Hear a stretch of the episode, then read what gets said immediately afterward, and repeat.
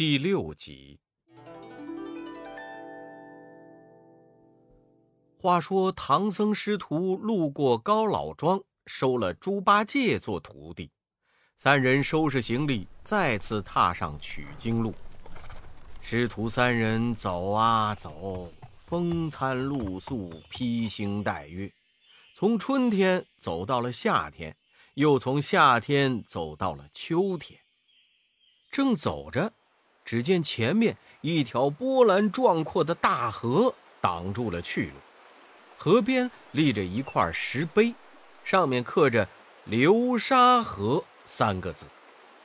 三藏说：“徒弟，你看前面水势宽阔，怎么也不见一条船呢？我们从哪里过去啊？”悟空跳到空中，手搭凉棚，仔细查看。悟空看完，十分心惊，回来报告说：“师傅，真是难呐，真是难！这条河足足有八百里宽，上下不知道有多远。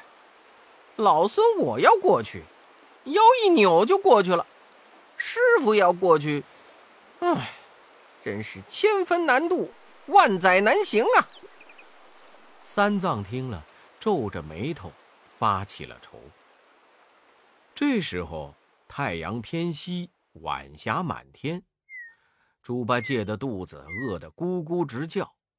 悟空说道：“师傅不必烦恼，现在天色已晚，你先在这崖洞里坐下，待老孙去化些斋饭来，你吃了睡去，等明天再说。”八戒也说：“我说的是，你快去快来啊！”悟空急忙纵云到空中，直奔北边，在一户人家里化了一波素斋回来献给师傅。八戒说：“嗯嗯，哥呀，你这么快就回来了，化斋的人家肯定不远，我们不如去问问怎么过河吧。”悟空笑着说：“嘿嘿，老孙的筋斗云一纵有十万八千里，我去的人家。”离这里也有好几千里路呢。八戒说：“嗯，哥呀，既然这么容易，你把师傅背在背上，点点头，弓弓腰，不就跳过河了吗？”悟空说：“你不也会驾云吗？你怎么不背呢？师傅是肉眼凡胎，重如泰山，哪里驮得上云呢？”师徒们正准备吃饭。只听浪涌如山，波翻若岭，河里哗啦一声，钻出一个妖怪。这个妖怪一头蓬松长发，两只圆眼睛明亮如灯，脖子上挂着九个骷髅头，手里拿着宝杖，十分凶丑。三藏吓得大叫：“啊，不好！”那妖怪一个旋风奔上岸来。直扑唐僧，慌得悟空抱住师傅，急忙向河岸高处奔去。八戒举起铁耙，望着那妖怪便打。那妖怪用宝杖架住，两人在流沙河岸上乒乒乓乓一阵好斗。两人来来往往，大战二十回合，不分胜负。悟空在旁边看了。恨得咬牙切齿，摩拳擦掌。于是他打个呼哨，跳到前边，抡起金箍棒，朝那妖怪劈头打去。那妖怪见悟空来势汹汹，慌忙转身躲过，一头扎进河里，再也不出来了。八戒气得乱跳，说：“哎呀，哥呀，谁叫你来的？只差三五下，我就抓住他了。”他见你凶猛，败阵而逃，这可怎么办呢？悟空笑嘻嘻地说：“嘿嘿，兄弟，不瞒你说，我好久没有耍棍了，见你和他战得正酣，忍不住也来耍耍。别急，你原来是天蓬元帅，掌管天河八万水兵，水性好。你先到水里与他交战，假装战败，把他引上岸来，我再下手帮你。”八戒一听，这主意不错，于是双手捂着铁耙，分开水路，使出当年的旧手段，越浪翻波，潜进水底。八戒在河底一时找不着那妖怪，就一边大叫：“妖怪，快出来吃你祖宗一耙！”一边挥耙搅水。那妖怪逃回河底，刚把气喘匀，忽然听到有人搅的水响，起身一看，原来是猪八戒正拿着钉耙搅水。那妖怪举起宝杖，跳过去就打。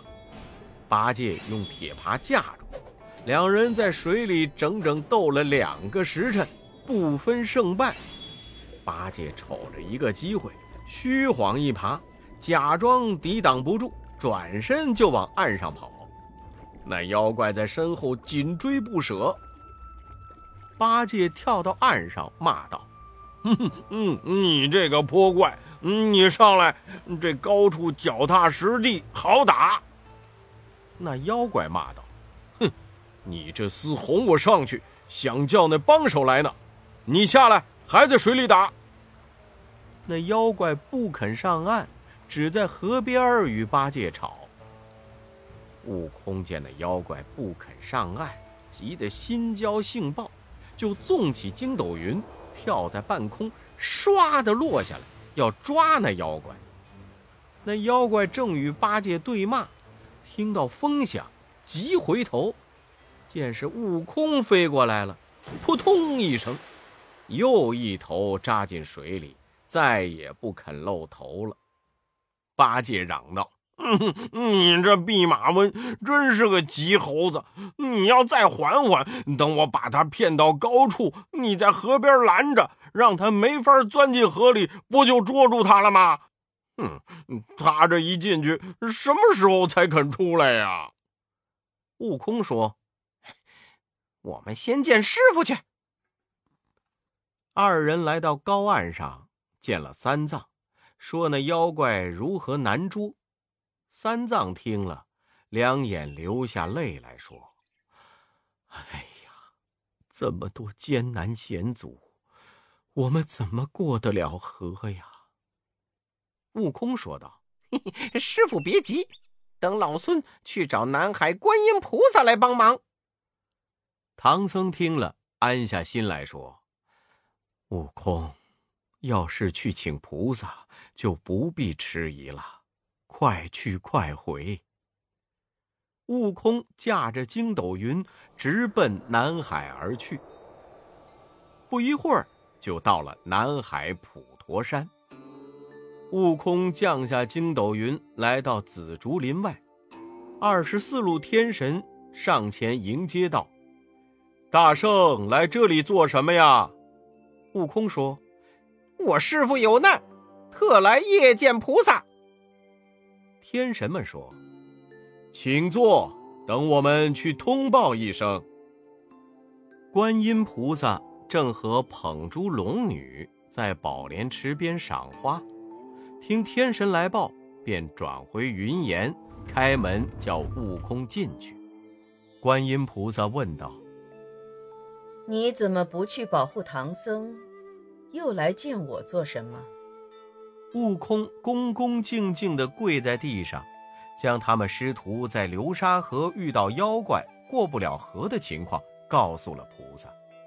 观音菩萨说道：“那流沙河的妖怪，原本是凌霄殿上的卷帘大将，只因在蟠桃会上失手打碎了王母娘娘的玻璃盏，才被玉帝贬下凡间，变成这副模样。”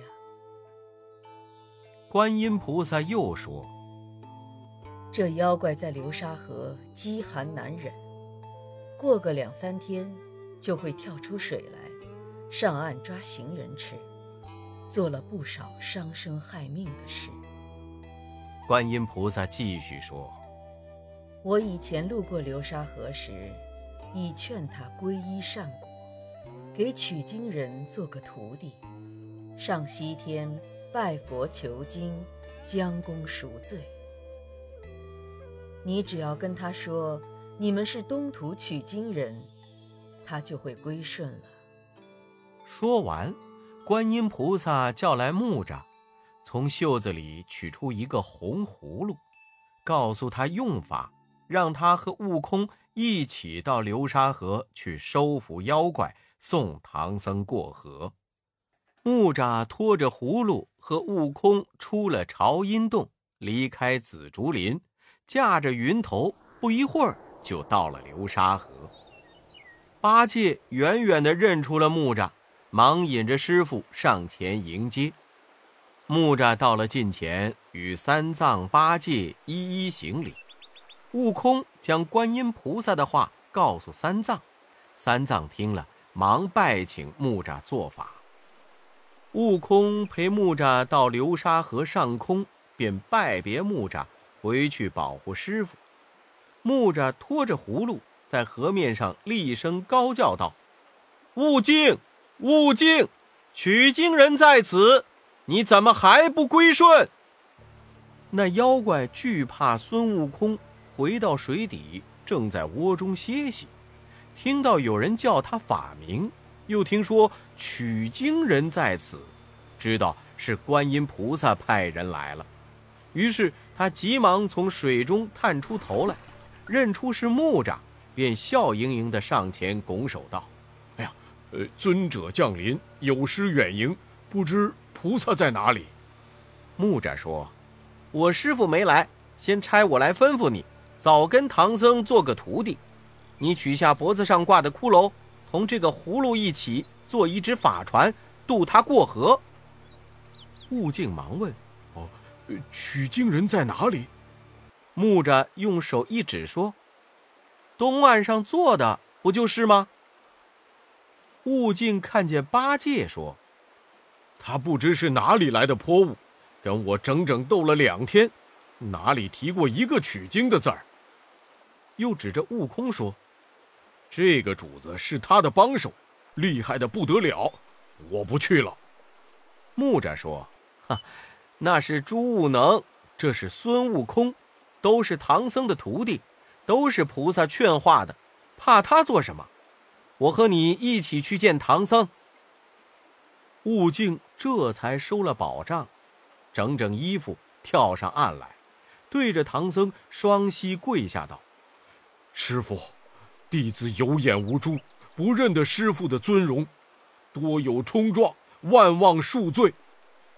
弟子承蒙菩萨教化，指何为姓。”法名叫做沙悟净，已在此等候师傅多时了。说完，他又拜了悟空与八戒，分了大小。三藏见他行礼，真有个和尚的样子，便又叫他做沙和尚。木吒说：“既然已经拜过了师傅，就赶紧做个法船去吧。”沙和尚不敢怠慢。立刻取下脖子上挂的骷髅，用绳子打成结，抛进河里。木吒将菩萨给的葫芦安在当中，念动咒语，变作一只法船。唐僧师徒登上法船，坐在上面。尽管河面波涛汹涌，法船竟稳如轻舟，如飞似箭的渡过了流沙河。师徒们登上彼岸，木吒按住祥云，收了葫芦，径直返回南海去了。三藏拜谢了木吒，顶礼了菩萨，上马继续西行。欲知后事如何，请看下册《偷吃人参果》。